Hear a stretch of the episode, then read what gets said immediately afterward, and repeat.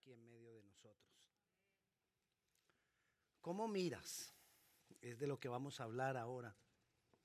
¿Cómo miras? Es bien importante que estemos definiendo cómo miro, porque estamos en el mundo, pero no debemos amar lo que el mundo ama. Estamos en el mundo, pero no debemos ser iguales a los demás del mundo. No podemos poner las cosas del mundo por encima del amor que nosotros tenemos a Dios. No podemos poner por encima las cosas del mundo a la obediencia que debemos tener a Dios. Y dice la palabra en Primera de Juan 2, capítulo 15 y 16. No améis al mundo, ni las cosas que están en el mundo. Porque uno muchas veces dice, no, no, no, yo no amo al mundo. Pero hay algunas cosas del mundo que sí las amo. Aquí nos está especificando, no ames al mundo, ni las cosas que están en el mundo. Si alguno ama al mundo, el amor del Padre no está en él. Porque todo lo que hay en el mundo, los deseos de la carne, los deseos de los ojos, diga los deseos de los ojos, ahí va él, ¿cómo miras? Los deseos de los ojos y la vanagloria de la vida no provienen del Padre, sino del mundo. De esto vamos a hablar. Los deseos de los ojos. El amor que nosotros tenemos al Padre Celestial y el amor al mundo deben ser paralelos. Dos líneas paralelas son aquellas que nunca se juntan, nunca se unen. Eso es paralelo. Dos cosas contrarias que nunca se unen. Entonces, el amor al mundo nunca puede estar unido al amor a Dios. O hay amor a Dios o hay amor al mundo pero no se pueden juntar, no se pueden mezclar. Cada uno es contrario al otro. No quiere decir esto que nosotros no podamos desear tener posesiones o, no, podamos querer tenerlas, o no podamos querer tener logros, o no podamos querer tener eh, cierto tipo de éxito. Pero sí debemos hacernos la siguiente pregunta. ¿Qué es lo que me motiva a tener más? ¿Qué es lo que me guía a querer tener ese éxito? ¿Quiero verdaderamente ser guiado por Dios Padre? ¿Quiero verdaderamente yo, tengo que estarme preguntando continuamente, ¿yo verdaderamente quiero agradarle a Él? ¿Yo verdaderamente quiero tomar mis decisiones conforme a Él o normalmente tomo mis decisiones sin preguntarle nada a Él? Es decir, muchas veces nos dejamos guiar por lo que ven nuestros ojos naturales. ¿Qué es lo que ven nuestros ojos naturales? Es decir, si se ve bueno, lo tomo. Si se ve malo, esto no es de Dios. Entonces, todo lo que a mis ojos, a estos naturales, a estos que se los han de comer los gusanos cuando nos muramos, a estos, cuando nosotros le obedecemos a estos, entonces, si es bueno, ah, no es que eso es de Dios, porque mire, es bueno. Es más, hemos llegado tanto, incluso hemos llegado a tener la costumbre de pensar que si es bueno es de Dios y si es malo no es de Dios. Entonces la manera de evaluar si algo es de Dios, lo miro. Ay, eso es bueno, entonces es de Dios. Eso fue Dios. Y cuando pasan cosas malas, Dios, ¿por qué haces esto? También tenemos la costumbre de decir, si pasó, es porque Dios quería. No. Porque el Señor quiere llevarnos a nosotros a enseñarnos a que nosotros evaluemos. Nosotros vamos como, varias veces lo he dicho, vamos como por una autopista, la 66. Y en la 66 hay muchas salidas. Y usted puede agarrar una y no es la que la lleva a su destino. Usted tiene que saber cuál es la que usted tiene que agarrar para saber cuál es la que lo lleva a su destino. Por ejemplo, vengo de mi casa, Bristol, Gatesville, por la 66. Vengo para la iglesia. Tengo que salir en la salida. En la salida 53, que es la 28. ¿Ustedes por dónde vienen? Bueno, en la salida 53. Ahora, si yo me salgo en la salida 44, que tiene una sola salida, me lleva para la 95. Woodbridge, por allá arriba. Nunca llegué a la iglesia. Y se veía bueno todo por ahí. Pero no llegué a mi destino. Porque agarré por donde no era. Porque me dejé guiar pues, sencillamente por mis, por mis ojos. Mira, y dice que por ahí hay una salida. Por ahí me metí. Entonces, ¿cómo estoy mirando yo? Es con qué ojos estoy mirando. ¿Con los ojos de la carne o con los ojos del espíritu? ¿Cómo miras? Si miro con los ojos de la carne, voy a tomar decisiones erradas. Si miro con los ojos del espíritu, voy a tomar las decisiones correctas. Cuando yo tomo decisiones, yo tengo que saber dos cosas de la toma de decisiones. La primera, las decisiones que tú tomas hoy tienen que ver con el tiempo. ¿Qué tienen que ver con el tiempo? Que a través del tiempo, mañana, pasado mañana, o dentro de un año, o dentro de diez años, o en cualquier momento del tiempo, traerá sus consecuencias. Toda decisión que nosotros tomamos a través del tiempo trae consecuencias. Y la segunda cosa que tenemos que, que, tener en cuenta no solamente es el tiempo, sino las personas que nos rodean. Toda decisión que tú tomes va a influenciar sobre las personas que te rodean. Tus hijos, tu descendencia, tus familiares. Y tenemos que tener mucho cuidado cuando tomamos decisiones porque el corazón del hombre es, ¿cómo dice la Biblia?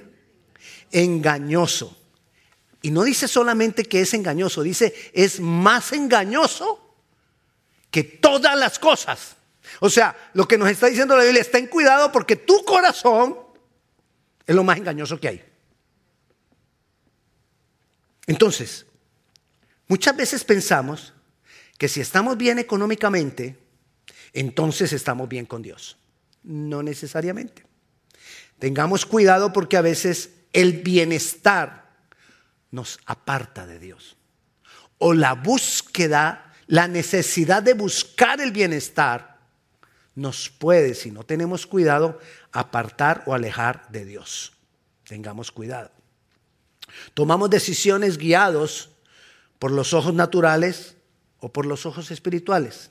Ya lo tienes, ¿verdad? Para tomar decisiones con los ojos espirituales, ¿qué necesito? dependencia de Dios. Para tomar decisiones con los ojos espirituales, ¿qué necesito? Comunión con Dios. ¿Qué necesito? Comunión con Dios, dependencia de Dios. No es solo venir a la iglesia, es más que venir a la iglesia, es convertirse en un discípulo de Jesús. Para poder tomar, para poder ver con los ojos espirituales, tengo que constituirme en un discípulo de Jesús. Entonces, en conclusión, ¿cuál es la conclusión de este mensaje de hoy? Buscar ser un discípulo de Jesús y entonces ser iluminados, abiertos nuestros ojos espirituales para tomar las decisiones correctas, conforme a la voluntad de Dios. ¿Lo tienes? Si tienes esto, ya tienes el mensaje, ya te puedes ir. Lo que vamos a seguir viendo es para que se nos quede bien grabado, es ejemplos o un ejemplo de cómo se ven las cosas, los resultados de ver las cosas con los ojos espirituales y los resultados de ver las cosas con los ojos naturales. Mira lo que dice Efesios capítulo 1, versículo 17. Para que el Dios de nuestro Señor Jesucristo, el Padre de Gloria, os dé espíritu de sabiduría y de revelación en el conocimiento de Él, alumbrando los ojos de vuestro entendimiento, para que puedas saber, para que puedas entender, para que puedas conocer, podríamos decir, para que sepáis cuál es la esperanza a que Él os ha llamado y cuál es la riqueza de la gloria de su herencia en los santos. Entonces, dice ahí, alumbrando los ojos de nuestro entendimiento. Eso es mirar con los ojos espirituales. Pero ¿qué necesito entonces? Esa dependencia de Dios. El ejemplo del cual yo le estoy hablando es para que no nos dejemos deslumbrar por lo que ven nuestros ojos naturales. Porque todo lo del mundo deslumbra. Lo del diablo deslumbra. ¡Wow! Diga, ¡wow! Eso, sí, sí, se lo va a llevar grabado. Así cada que usted diga, ¡wow! Se va a acordar, cuidado, por aquí anda el diablo. Porque tenemos la costumbre de ver, al diablo como malo. De ver al diablo, no, y es malo, pero lo, lo, que me refiero es que tenemos la costumbre de verlo como algo horrible, como algo que da miedo. Y no, el diablo atrae. Siempre va a buscar la forma de atraer. Lo que les he dicho siempre, yo creo que ya los tengo aburridos, pero así hay que decirles, hay que decirles, hay que decirles. El diablo ni, ni es rojo, ni tiene cachos, ni tiene cola, ni tiene un tenedor. Eso no es el diablo. El diablo es atractivo. El diablo nos quiere convencer. Pero yo no vine a hablar de él. Vamos a mirar a comparar el caso de Abraham y el caso de Lot.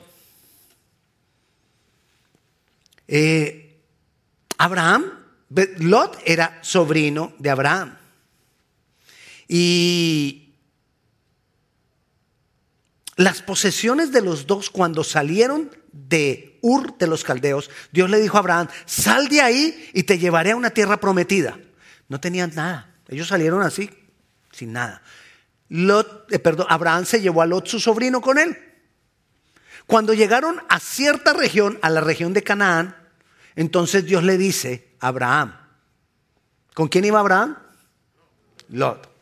Y entonces Dios le dice a Abraham, Abraham, esta tierra en la que tú estás, te la daré a ti y a tu descendencia. Lo tuvo que haberse dado cuenta, ¿verdad que sí? Que esa tierra era la tierra que Dios decía que era la tierra buena.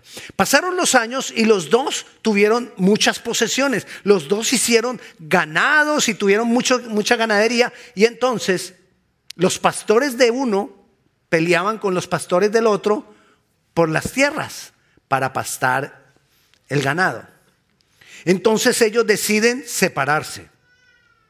Al, decir al, decidir de separarse, entonces Abraham le dice a Lot, ok, Lot, escoge tú primero.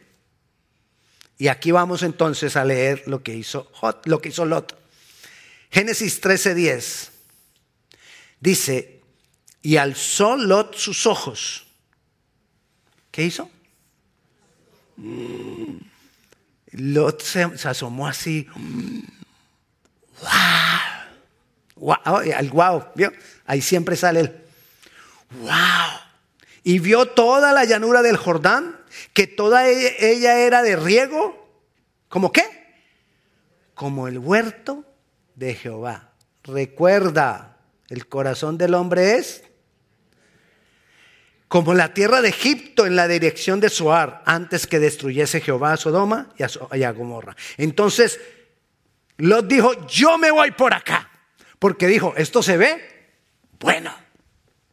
Y se fue por lo que vieron sus ojos. Él no se puso a preguntarle a Dios. ¿Qué guió a Lot? El hambre por lo que veían sus ojos. Yo no sé si en su país hay el término, en mi país lo hay, y si en su país no lo hay, entonces yo le explico. A Lot se le abrieron las agallas, decimos nosotros. Se le abrieron las agallas, fue que, ay, yo cojo todo esto para mí. ¿Cómo le dicen eso en su país? Se le abrieron las agallas. Bueno, Ustedes no tienen problemas en su país con sus ojos, gracias a Dios. Entonces, él no recapacitó. Él no se puso a pensar, ¿qué dice Dios? ¿Cuál es verdaderamente la tierra buena? Él no consultó a Dios.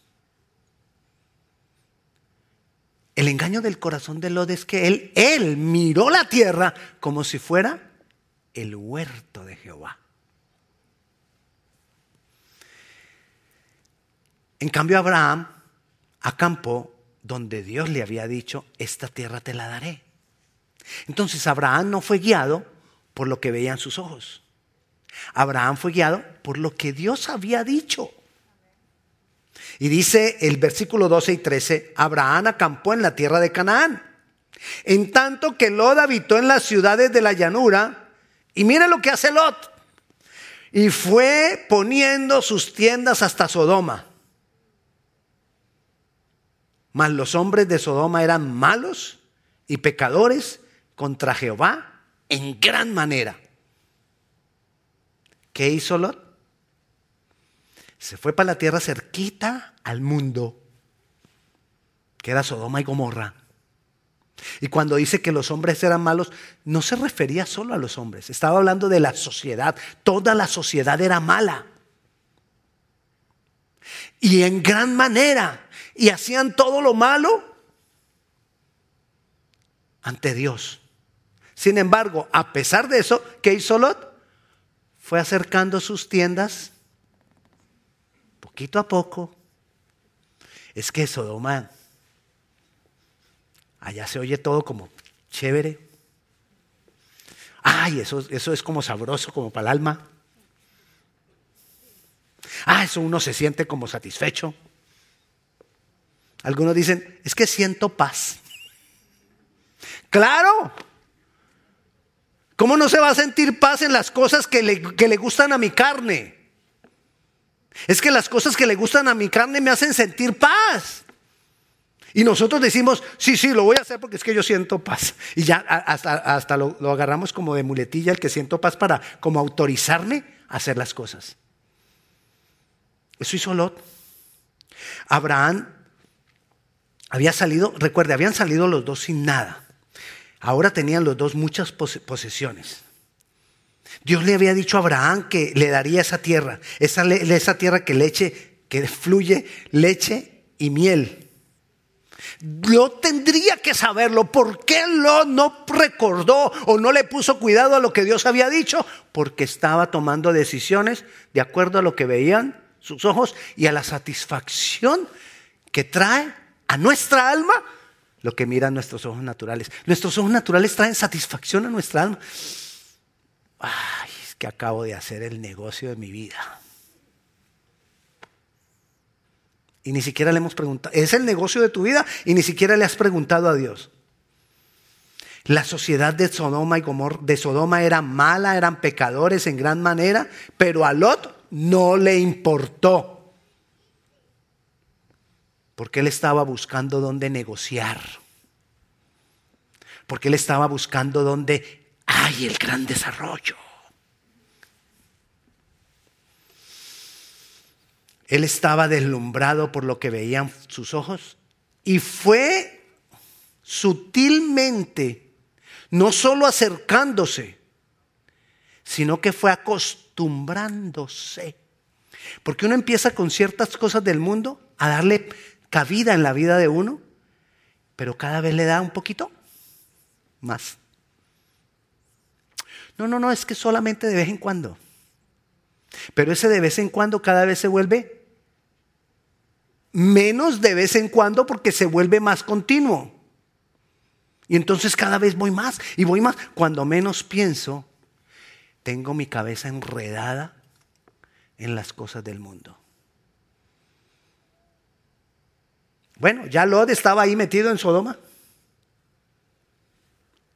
Hubo una guerra contra Sodoma y cuando hubo la guerra contra Sodoma se llevaron a Lot cautivo. ¿Y a quién le tocó ir a defender a Lot? Abraham.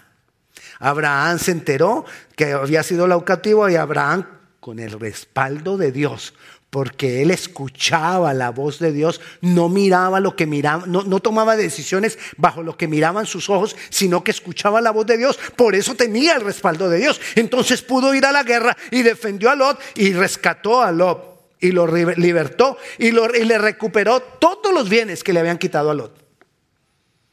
Lot se fue para Sodoma detrás de bienes. Ahí se arma la guerra, se lo llevan cautivo y Abraham, que escuchaba a Dios, viene y lo recupera y le recupera también los bienes. Pero era tanta, tanta la maldad. Ah, bueno, ¿y sabe qué hizo Lot? Después de eso, en vez de recapacitar, hola, sí, yo, yo, como que aquí no, mm, mm, se quedó en Sodoma. Y es que iba a decir algo feo de Lot. Porquería.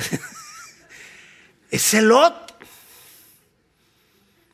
Se queda allá en vez de recapacitar, en vez de arrepentirse, en vez de decir, oh, la verdad, estoy haciendo lo malo. Se quedó ahí en Sodoma, en Sodoma. Entonces Dios, la maldad era tanta en Sodoma que Dios dice, no más Sodoma. Se acaba Sodoma. Hasta aquí llega Sodoma. Y viene destrucción sobre Sodoma. Pero Abraham intercede por Lot.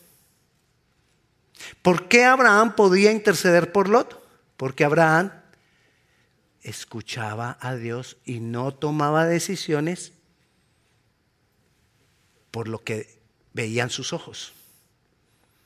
Cuando yo tomo decisiones en lo espiritual tiene que ver con escuchar a Dios, no con lo que veo en ningún lado. Es decir, los ojos espirituales no son para ver, los ojos espirituales son para escuchar a Dios. Y entonces vienen unos ángeles a destruir a Sodoma. Era tanta la maldad que dice el capítulo 19, versículo 1, que llegaron pues los dos ángeles a Sodoma a la caída de la tarde y Lot estaba sentado a la puerta de qué? De Sodoma. Lo que tenía Lot no era solamente ganas de bienes. Eso de que estaba sentado a la puerta de la ciudad, se sentaban a la puerta de la ciudad los que juzgaban la ciudad.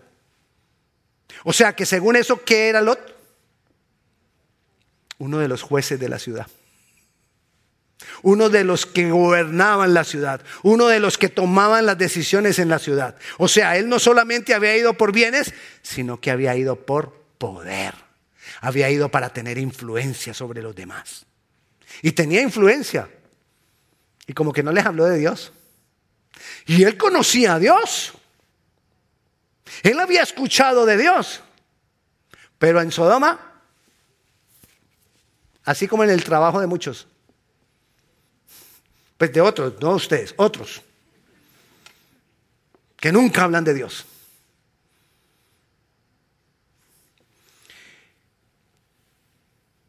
Y entonces, estamos viendo aquí que Lot no hizo nada por la inmoralidad en Sodoma.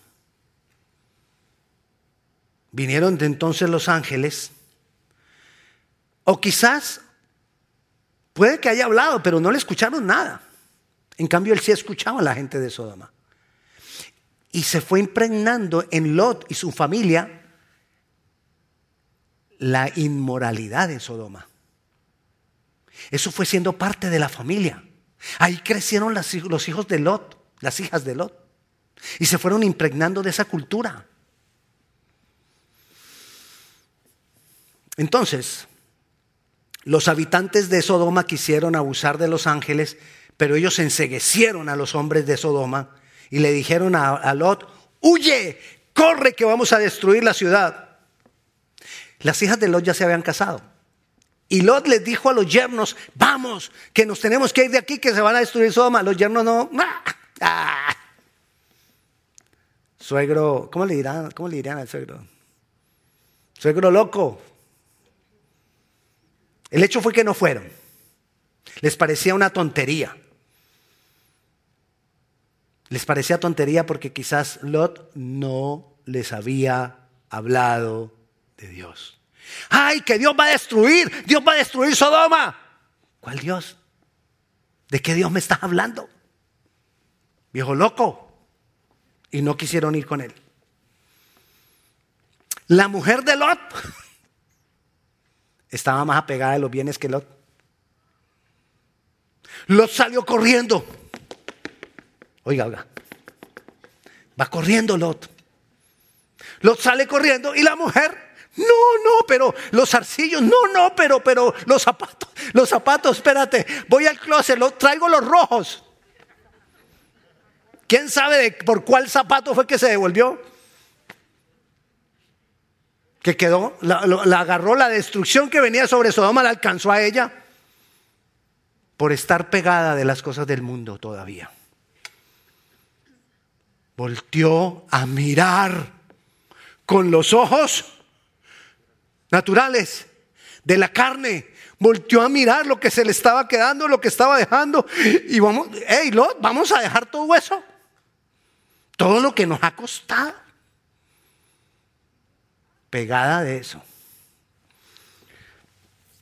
Y entonces quedó convertida en estatua de sal. Miramos lo que dice también el ahí en el capítulo 19, el versículo 30. Y Lot subió a Zoar y moró en el monte con sus dos hijas y sus dos hijas con él. Le tocó habitar allá en el monte, porque tuvo miedo de quedarse en Zoar y habitó en una cueva él y sus dos hijas. ¿Dónde quedaron todos los bienes de Lot? Al medio de la destrucción. ¿Dónde quedó todo lo que tenía, el buen nombre que tenía Lot por ser ya un juez o un gobernador o lo que sea de, Sodoma? ¿En qué quedó todo eso? En nada, lo perdió todo. ¿Por qué? Porque tomó decisiones con los ojos de la carne. Y cuando yo tomo decisiones con los ojos de la carne no tiene fundamento. Y en cualquier momento, ¡pap! Se acabó.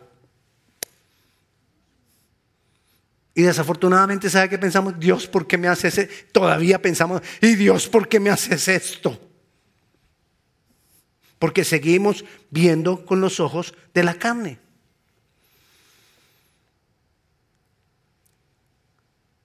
Perdió todo. Algo que se veía, se veía muy bueno y que mientras él lo construyó era excelente. ¡Wow! ¿Recuerda el wow? ¡Wow! Ese wow nos, nos coge y nos daña, nos daña el corazón, porque nos deslumbramos. Así que cuando usted vea un wow, corra. ¿Qué pasó con las dos hijas de Lot? Las dos hijas de Lot habían sido impregnadas, habían sido permeadas, habían sido llenas de la cultura de Sodoma. Y quizás Lot no, pudo hacer la separación. O a veces lo hace, pero ellas tomaron la decisión contraria. Entonces ellas dijeron a una a la otra, bueno, y aquí nosotras solas con mi papá, ¿qué? Y lo emborracharon y ambas concibieron de su papá para no quedarse sin descendencia. Y las dos hijas, dice el, versículo, el capítulo 19, versículo 36, y las dos hijas de Lot concibieron de su padre. ¿Por qué? Porque eso era lo que habían recibido allá. Vemos dos hombres, Abraham y Lot. Lot escogió lo que veían sus ojos de la carne, sus ojos naturales. De pronto por una ventaja inmediata. De pronto porque se deslumbró. Abraham esperó en Dios. ¿A quién escuchaba Lot? ¿A quién escuchaba Abraham? Ahí hubo mucho la diferencia. ¿A quién escucho? ¿Qué es lo que está entrando a mi vida? Porque lo que tú escuchas va a influenciar lo que tú miras. Lo que tú escuchas va a determinar cómo miras. ¿Con qué, ¿En qué pasas tu tiempo? ¿Con qué pasas tu tiempo? Recuerda que cuando vino a Dios, cuando Adán y Eva pecaron, y viene Dios donde Adán y Eva, una de las preguntas, de las varias preguntas que Dios le hace a Adán y Eva, una de las preguntas es, ¿quién te enseñó que estabas desnudo? Lo que en realidad le estaba diciendo es, ¿a quién has estado escuchando? Ese fue el problema de Adán y Eva. ¿A quién has estado escuchando? ¿Quién te ha enseñado? ¿Quién, quién te, que, te permeó? ¿Quién te metió la maldad? ¿A quién has estado escuchando? ¿A quién consultas cuando vas a tomar decisiones? ¿Te estás dejando llevar por lo que ven tus ojos? ¿Qué miras?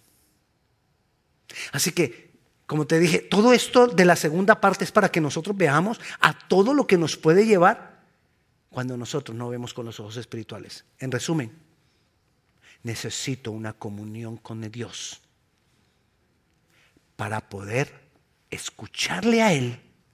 Y eso es ver con los ojos espirituales. Y dejar de ver con los ojos naturales, que son los ojos de la carne. Vamos a orar. Si tú nunca has entregado tu vida al Señor Jesucristo, este es un buen momento para hacerlo quien puede garantizarte una buena vida, quien te puede garantizar una vida diferente, quien te puede garantizar un destino en Dios, es tu comunión con el Señor. Es que tú seas un discípulo verdadero de Jesucristo. Gloria a Dios porque tú vienes a la iglesia. Gloria a Dios porque tú estás ahí en casa reunido buscando del Señor. Pero necesitamos ser discípulos. Y para ser discípulos necesitas entregar tu vida al Señor Jesucristo. Si tú nunca has entregado tu vida al Señor Jesucristo, yo te invito. Y que lo hagamos ahora con una oración. Que le digamos juntos. En este momento, abriendo tu boca, que tus oídos te escuchen lo que tú dices y que creas de todo, lo, de todo corazón lo que vas a decir. Que le digamos juntos, Señor Jesús, abro mi corazón a ti. Creo que tú has pagado por todos mis pecados. Creo que tú has muerto en mi lugar. Hoy te recibo como mi Señor y como mi Salvador. Creo que tú eres Dios, Jesucristo. Creo que moriste en mi lugar. Creo que has resucitado. Y que tienes para mí, como regalo, la vida eterna. En el nombre de Jesús, amén y amén. Si tú por primera vez has hecho esta oración o por primera vez has entregado tu vida al Señor Jesucristo o te has reconciliado con el Señor, nosotros queremos acompañarte en este proceso de ser un discípulo de Jesús. ¿Alguien aquí ha, hecho esa oración por primera vez? Levante su mano, yo quiero orar por usted. Allá en casa, si tú estás haciendo esa oración por primera vez, yo te invito, comunícate con nosotros, queremos acompañarte. Pongámonos de pie. Yo quiero orar por usted. Padre Celestial, te damos gracias, te damos gloria, Señor. Permite que tu palabra sea sellada en nuestros corazones, que tu palabra sea sellada en nosotros, oh Dios. Padre Santo, en el nombre de Jesús, yo clamo a ti para que tú, oh Padre Celestial, nos ayudes, Señor, en el propósito de que nosotros seamos un discípulo tuyo, Jesús. Ayúdanos para que sean iluminados nuestro entendimiento y abiertos nuestros ojos espirituales para tomar las decisiones correctas, decisiones conforme a tu voluntad, que son las mejores decisiones, Dios. Aquí estamos, Padre Celestial. Nos hemos reunido en esta, en esta noche, en esta tarde, para adorarte, pero para recibir tu palabra, Señor. Ayúdanos, que esta palabra quede grabada en nuestra mente, Señor. Ayúdanos para que esta palabra, Padre Celestial, no se nos olvide y vivamos conforme a ella, Padre Celestial. Señor, no nos dejes, que, nos que no dejes, Señor, ayúdanos, haznos avisados cuando estamos siendo permeados, cuando estamos siendo inundados de esa cultura del mundo, Señor. Ayúdanos que, que nuestros jóvenes, que nuestros niños perciban esa cultura del mundo y se aparten por ellos mismos de esa cultura del mundo. Señor, yo bendigo la vida de mis hermanos, yo bendigo la vida de todas las familias que estamos aquí reunidos y que están allá en casa, Señor, compartiendo con nosotros este momento. Yo clamo, Padre Celestial, Para que por la unción de tu Santo Espíritu tú vengas a romper todo yugo, Señor, con el mundo. Para que por la unción de tu Santo Espíritu en nuestras vidas, Señor, tú vengas a abrir nuestro entendimiento, abrir nuestros ojos, Señor. Padre Celestial, y te doy gracias. Y clamo para que la paz tuya, Señor, sea sobre cada uno de nosotros. En tu nombre, Jesús. Amén y amén. Que esa paz les acompañe. Dios les bendiga.